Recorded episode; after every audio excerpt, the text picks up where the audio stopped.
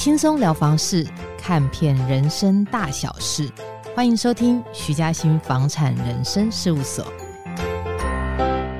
嗨，各位大家好，欢迎来到徐嘉欣房产人生事务所，我是甜心所长。今天呢，我们想要跟大家聊一下，就是之前通过的一个法令哦，叫做囤房税。那囤房税它其实不叫做囤房税了，因为它正式的名称叫做房屋税差别税率二点零方案。那很多人会觉得说，哎，立法院三读之后是不是很快就要上路了？其实也还好，它真正上路的时间会是二零二四年的七月。那呃，你家收到房屋税单会是在 二零二五年的五月份哦，所以你真的会有感觉到说，哦，税变好重，大概会是在二零二五年的五月份会有这种状况啊。最近蛮多朋友在问我，就是因为媒体一直在讲说，哎，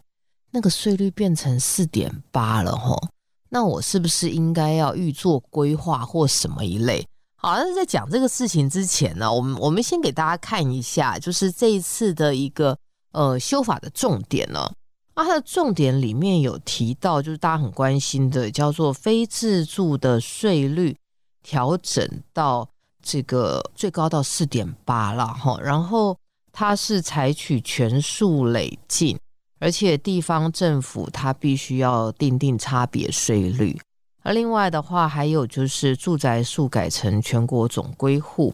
那如果说是一些自用啦、出租啦、继承啦，这些人他就不大需要再像以前一样，可能税会很重。他在这一次的呃修法里面有把他们纳入一个排除的条款。还有就是说呢，建商的余屋会有一些税率的调整。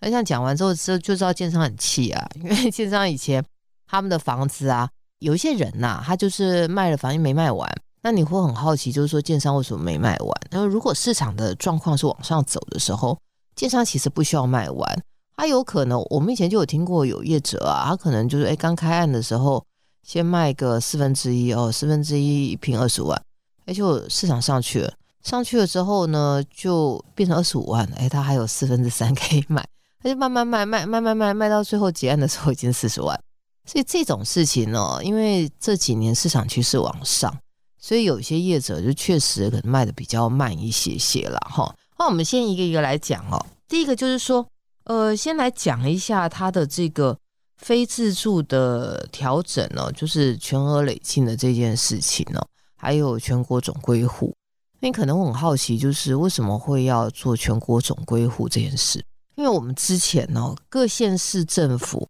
它的房屋税标准其实不一样，它最高税率的标准好像那时候台北市最高就是拉到三点六，可是你如果像屏东啦，哦，他们最高税率可能就一点五，好，这就会发生一件事情，就是我可能全国有六间房子，然后我三间在台北市，三间在屏东，那我就把三间台北市的都设为自用一点二，然后我可能在屏东花莲，我记得花莲好像一点五吧，然后反正。这些地方都一点五，哎，最高税率一点五，那我就同时持有六间房，然后结果我的税率都超低的，那听了不是很气吗？后来觉得政府觉得这样不行哦，所以就要求就说，那我们不在这些修法里面是全国总归户，我以后管你是在台北、台南、台中、高雄一类的啊，反正你有几间房，就把它全部兜起来，让你呢一次就被政府知道你到底有多少间房子，那政府他也方便课税哦。那另外一个就是，他有强迫地方政府订定差别税率，因为地方政府在过去啊，有一些因为议会的关系，因为有时候议会为什么会这样呀？因为有一些议员他可能就是呃营建友好的业者啊，然后呢，这些业者他们就不大希望征税嘛，哈。那在不大希望征税的状况之下的时候，你就会发现到一个呃有一点有趣的事情是，为什么有些县市它会弄到三点六，有些县市。它却只有一点五哦，甚至于好一点，可能二点四吧。那像这种状况之下的话，因为有时候你也知道，铁打江山流水的官，那议员很多时候他们都连任非常多届，可是县市长就是你只能连选人连任一次啊，所以弄一弄弄一弄，那你也知道就不大容易会让哦这样子的征税法案通过。所以中央就说，那我这次来当坏人吧。那当坏人之后，哎，各位就会发现到好像。有这么特别的事情，就是要用这个要求各县市哦定定差别的税率。那定定差别的税率的话，地方政府如果不定定呢，财政部有他自己的规划啦。哈，嗯，比如说像呃有一些地方它会有统筹分配款的问题嘛，就中央发钱，那你又不定，中央不发钱哦，所以这个也确实是可以达到一定程度的什么恐吓效果。好，所以讲完这个事情之后哈，你可能会很关心一件事，就是说，哎，那我如果我自己。在全台已经超过六件，因为我前几天就有一个朋友打电话告诉我说，他说他全台超过六件，他现在怎么办？现在哈，你如果说你要预做准备了，理想上根据现在这个房屋税的设计，你的设计就是你最好你不要超过三间，那你不要超过三间，你超过三间以外怎么办呢？那你超过三间以外，你有几个方法了？第一个就租给人家。租给人家，你做公益出租人，好，那这个就没有什么太大的问题。然后第二个的话，就是说，如果你是直系的亲属，比如说爸爸妈妈哦，小朋你的儿子女儿哦，成年的，那你就户口迁进去哦，那就其实在税率的部分上面的话，你不会搞到真的会适用到四点八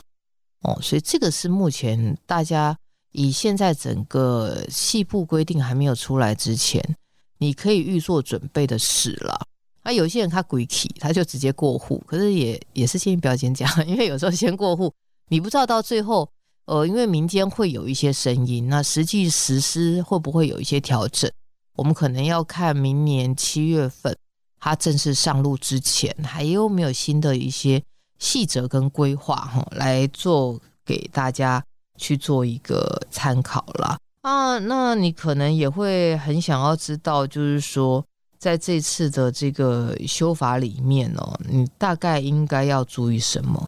其实自有型的这种我们说持有人哦，你其实大概就是从过去傻瓜模式而变成智慧模式。人家以前叫什么叫傻瓜模式呢？傻瓜模式就是啊，管你的，反正我就是买几间。然后看看哪一些县市比较便宜，就这样囤。好，啊，如果你以后要变成智慧模式哦，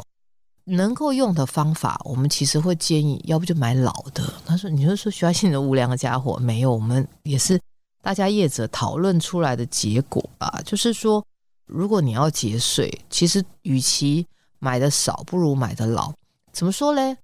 因为哈，如果你是一个有经验的投资者。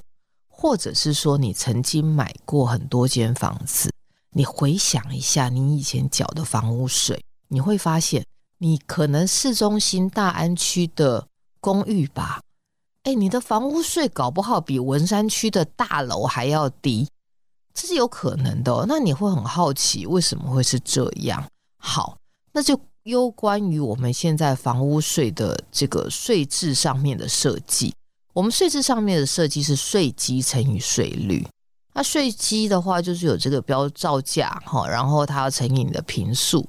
然后再乘以折旧哈，再乘以一个地段率。那呃，这个叫做所谓的造价，是当时这房子的盖好了盖的时候，那时候的政府定的，就每平造起来要多少钱。哦，所以你去想想看，四十年前的公寓，它造价一定没多少钱嘛，哈。然后呢，呃，它会有折旧。各位去想，你的折旧一定是已经折了四十年了，也没什么残值了。那唯一一个可能会有影响的，叫做路段率，或当然有人讲叫地段率了，就是你这个路是值多少钱？因为我们在结构上面哦，政府会认为一间房子它在精华区跟非精华区它的价值不一样。所以会用路段率来去做调整。那因为有了路段率的调整之后，你就可以观察到，就是哦，才会有同样屋龄的房子在不同的地段要缴不同的房屋税。是因为折旧实在折得太凶了。这一折就一折，你就会被折到一个哦，好像非常便宜。那你是说有没有具体一点的数字？有，像我们公司附近有一间这安和路的公寓。那有一次我不小心看到税单，震撼。他那个还非自用，一年的房屋税也不过就是五千块钱以内，所以各位，你去想一件事，五千块我讲低了，有一些屋龄更老的，我们有朋友说他的那个家里头那间老房子又办自用，一年的房屋税才两千块。你去想一件事哈，我乘四倍，两千变八千，五千变两万，我会变因为这个关系而去便宜几百万卖我的房子吗？这不 make sense 啊！所以如果你是一个这样子的。呃，持有者，或者是你打算要进场的话，那买房子大概就是买一个总价低的哦，老一点的这种啊。如果你的数量要多了，我们正常的状况之下，因为现在越来越多的购物人，他其实他不会用你自己的名下去持有非常多间不动产，因为这几年很多人都发现一件事，就是哎，我自然人持有一间不动产，万一挂怎么办？你马上就会出现遗产的状况，所以。财政部早年他们在做统计的时候，确实是有就是五六七八九十以上的这种人。啊，除了有一些他已经是干脆转成公司，特定去做包租的营业之外，他有一些人他们是因为继承取得，他没办法拆分，所以他的状况比较多。那除了少数，有一些少数是真的啦。我我以前小时候认识有一个大姐，她就是她爸很喜欢她，那时候她爸爸非常疼她，所以在她爸往生之前呢、就是他爸爸，他新庄加天母的房子大二十几间吧，全部过到这个女儿名下，就这小女儿就要跟他大哥大姐打官司啊。除了这种特殊的状况我有听过之外，其他相对就比较少一些哈。所以拉拉杂杂的讲了这么多，你大概就会知道说，囤屋税其实没有什么好可怕的，因为台湾的老房子实在太多了。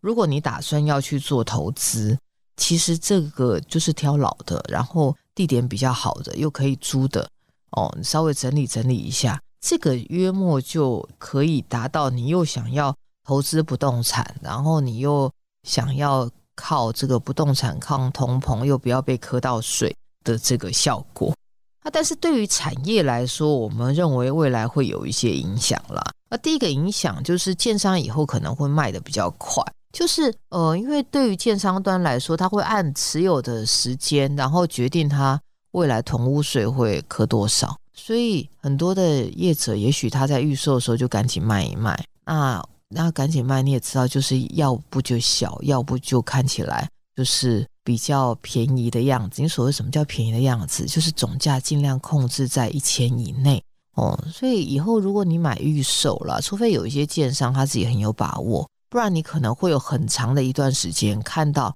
建商都推小两房，以后可能要换屋的房子，这个是我们大家都可以预期到，就是之后的市场的状况。所以如果你是首购型的自用哦，想要住好一点的新房子，我其实会建议你，你倒是可以在蛋白区的建商那边看一下，因为这个修法之后的话，我们会认为它会有一些。不一样的策略，建商可能会尽量拼完销了哦，这是第一点。啊，第二点是吼，我之后会提醒大家，或许都跟没那么简单做。怎么说嘞？因为我过去做都跟，我就是买老房子来等。但是你现在去想哦，我们这些万恶啊，不是我们这些，是有一些万恶的投资客来投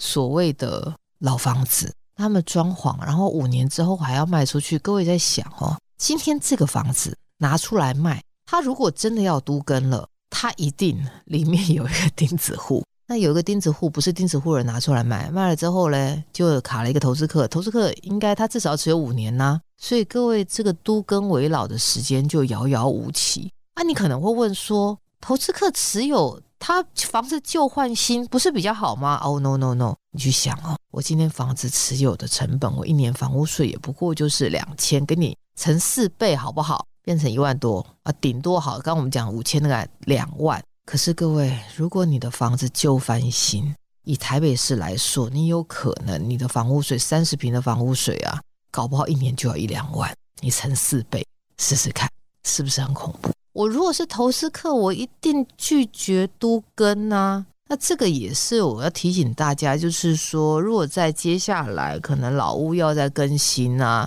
或者是说要去做都更哦。他要是但凡有一些投资者进去的话，可能也就没有那么容易来去做都更了。嗯，这个是你如果要买自用型的客户，你要买老房子，你大概稍微要特别留意一下下的。所以讲了这么多，我们大家也是要提醒大家，就是第一个不要害怕，凡事总是会有方法可以解决了。从过去的市场状况来看，哦，然后第二个的话就是，如果你要挑房子自己住的话，建商以后可能他会希望把速度快一点，所以如果可以，你可能就去自用型的，然后首购型低总价的，你就去建商端看一看吧。因为未来自住是可以用一个比较低的税率哦来去做呃课征的，所以如果说你觉得哎我想要住新年的房子哦，那预售市场我认为可能你会有比较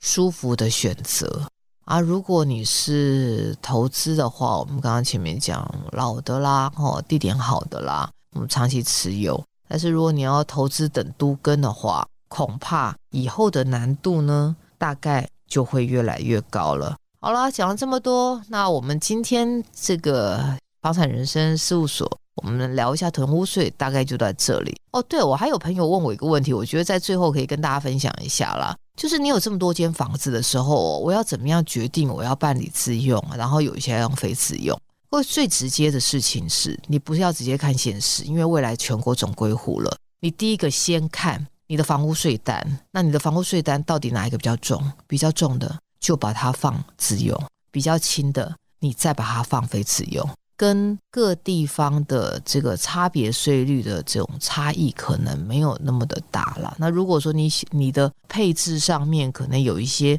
地方税率差别税率比较低的县市哈，那这个可能你大概就是要自己特别的再去试算一下。那你算完之后的话。就是有新的税，其实也不用太担心喽。好啦，那我们今天就到这里喽。徐嘉欣房产人生事务所陪你解锁人生与房产，我们下次见喽，拜拜。